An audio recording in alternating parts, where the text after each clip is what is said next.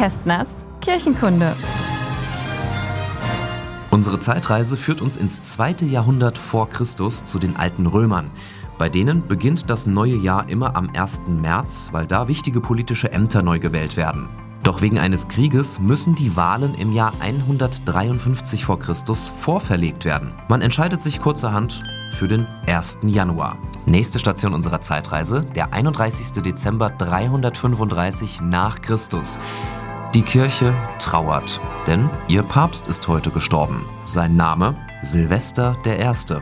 Wir reisen direkt nochmal knapp 500 Jahre weiter. Im Jahre 813 entscheidet die Kirche, den Todestag des heiligen Silvesters in den liturgischen Kalender als dessen Namenstag aufzunehmen. Von nun an ist der 31. Dezember der Silvestertag. Wir sehen also, die Bezeichnung Silvester beruht auch ein bisschen auf einem Zufall. Denn was wäre, wenn der heilige Silvester einen anderen typischen Papstnamen gehabt hätte?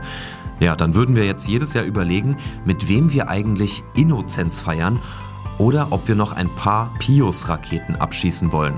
Tja, mit diesem seltsamen Gedanken sage ich Danke für die Aufmerksamkeit und allen ein frohes neues Jahr. Kästners Kirchenkunde.